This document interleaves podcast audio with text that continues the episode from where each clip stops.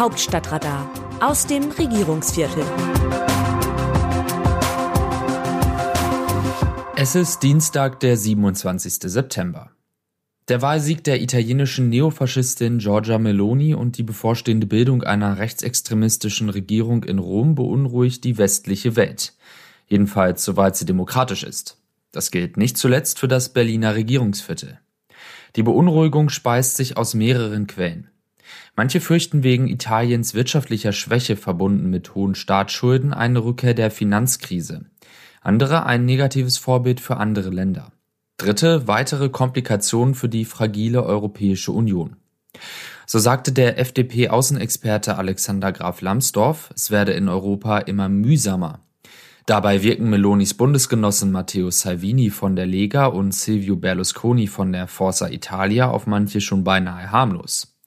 Auf der anderen Seite finden sich neben dem CSU-Europapolitiker Manfred Weber, der Berlusconi im Wahlkampf zum Verdruss seines Vorsitzenden Markus Söder unterstützte, erneut jene, die meinen, es werde nicht so schlimm kommen.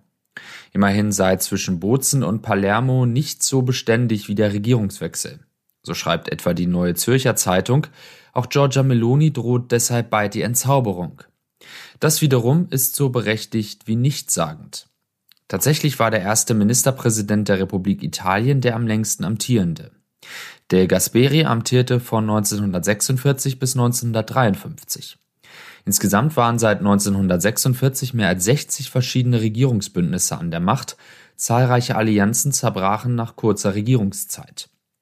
Nichts liegt daher näher als die Prognose, dass sich ein Ministerpräsident im deutschen Lieblingsurlaubsland entzaubern werde. Andererseits ist die Erwartung gründlichen Scheiterns mindestens kurzsichtig.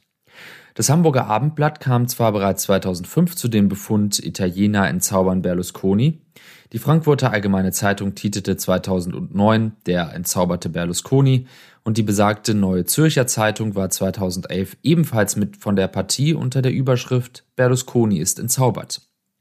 2013 sagte der damalige SPD-Kanzlerkandidat Per Steinbrück nach der italienischen Parlamentswahl sogar, er sei bis zu einem gewissen Grad entsetzt, dass zwei Clowns gewonnen haben. Einer davon sei der Komiker und Spitzenkandidat der Protestbewegung Fünf Sterne, Beppo Grillo, der andere definitiv ein Clown mit einem besonderen Testosteronschub. Berlusconi also. Schließlich war dieser vielfach geliftet und offenbar sexbesessene Politiker Unternehmer mit eigenem Fußballclub und Bunga-Bunga-Partys in jeder Hinsicht eine Zumutung. Ästhetisch, kulturell, politisch, auch juristisch. Zudem liegt Berlusconis erster Aufstieg zum Regierungschef fast 30 Jahre zurück. Da muss doch mal Ruhe einkehren. Nur, der Mann ist 85 und immer noch da. Im Übrigen ging mit der Prognose von der Entzauberung stets die Annahme einher, dass auf Berlusconi etwas Besseres folgen werde. Stattdessen steht nun ein Pakt mit zwei Parteien an, die noch rechter anmuten als er. Insofern sagt die These, Giorgia Meloni werde entzaubert oder sich selbst entzaubern, wenig aus. Ohnehin ist die Frau erst 45 Jahre alt. Und wird sie so alt wie Silvio Berlusconi, dann hat sie noch mindestens 40 Jahre vor sich. Bittere Wahrheit. Früher hat man dem politischen Mitbewerber zur Wahl gratuliert und dann die Zeit der Zusammenarbeit abgewartet und man wusste eine Niederlage zu akzeptieren.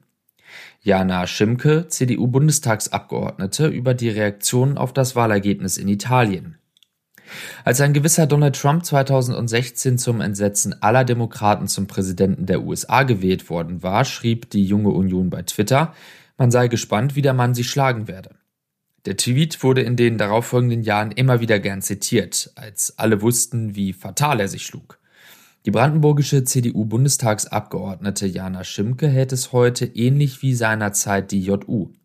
Allerdings gilt ihre Sympathiebekundung für die neue italienische Regierung nicht als naiv, sondern als echt. Schimke weiß genau, was sie tut. Wie sehen andere Nationen Deutschland? Eine liberale slowakische Tageszeitung schreibt über Kriegsdienstverweigerer, die Russland verlassen.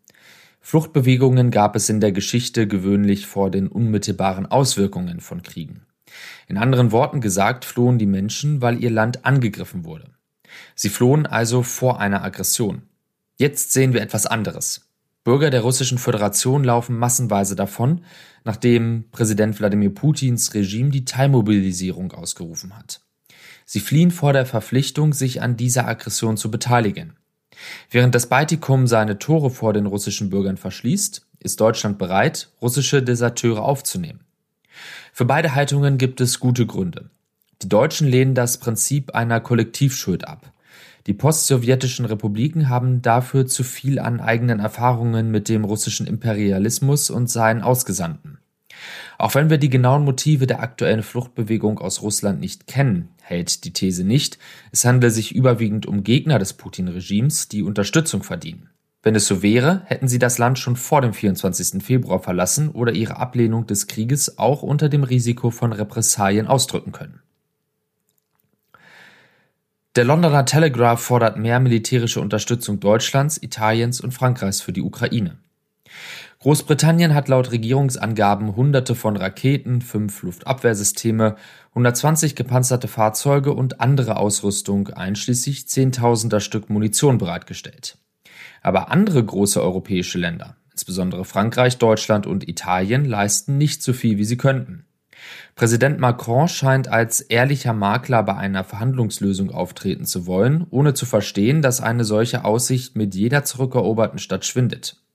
Die deutsche Politik ist nach wie vor durch die mangelnde Bereitschaft Berlins gespalten, sich voll für die Verteidigung der Ukraine einzusetzen. Das Autorenteam dieses Newsletters meldet sich am Donnerstag wieder, dann berichtet meine Kollegin Eva Quadbeck. Text Markus Decker, am Mikrofon Dennis Pützig.